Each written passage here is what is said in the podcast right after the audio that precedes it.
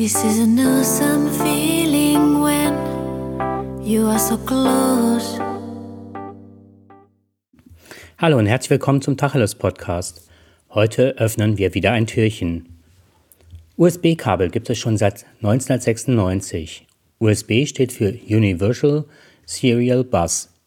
Diese Kabel benutzt man, soweit weiß jeder, zum Datenaustausch und oder zur Stromversorgung.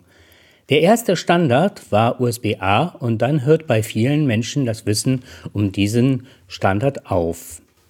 1996 beim Standard USB 1 bzw. 1.1 lag die Geschwindigkeit bei 12 Megabits. Mittlerweile ist diese enorm gestiegen und wir sprechen mittlerweile bei USB-C von 40 Gigabit und also pro Sekunde.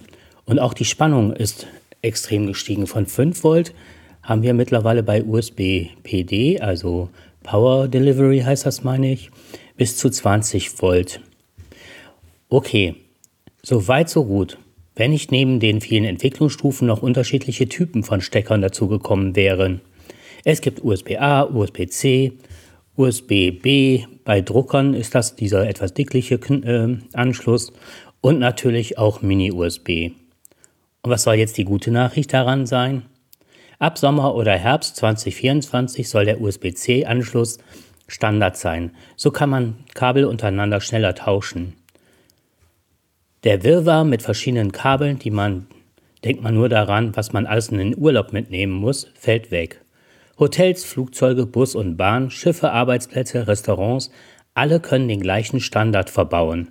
Und so wird es künftig bestimmt einfacher sein, schnell einmal seine Geräte irgendwo zu laden. Wie schön wäre es dann noch, wenn man bis dahin bereits grünen Strom nutzen könnte. Aber das Wichtigste ist, neben den einheitlichen Kabeln hat man dann auch einheitliche Ladegeräte und das führt dann zu einer erheblichen Reduktion von Elektroschrott. Pro Jahr fallen durch die verschiedenen Ladegeräte rund 11 Tonnen Elektroschrott an. Ein Ladegerät das auf mehrere Geräte passt, spart nicht nur Geld und Zeit, sondern hilft somit auch, Elektroschrott zu reduzieren.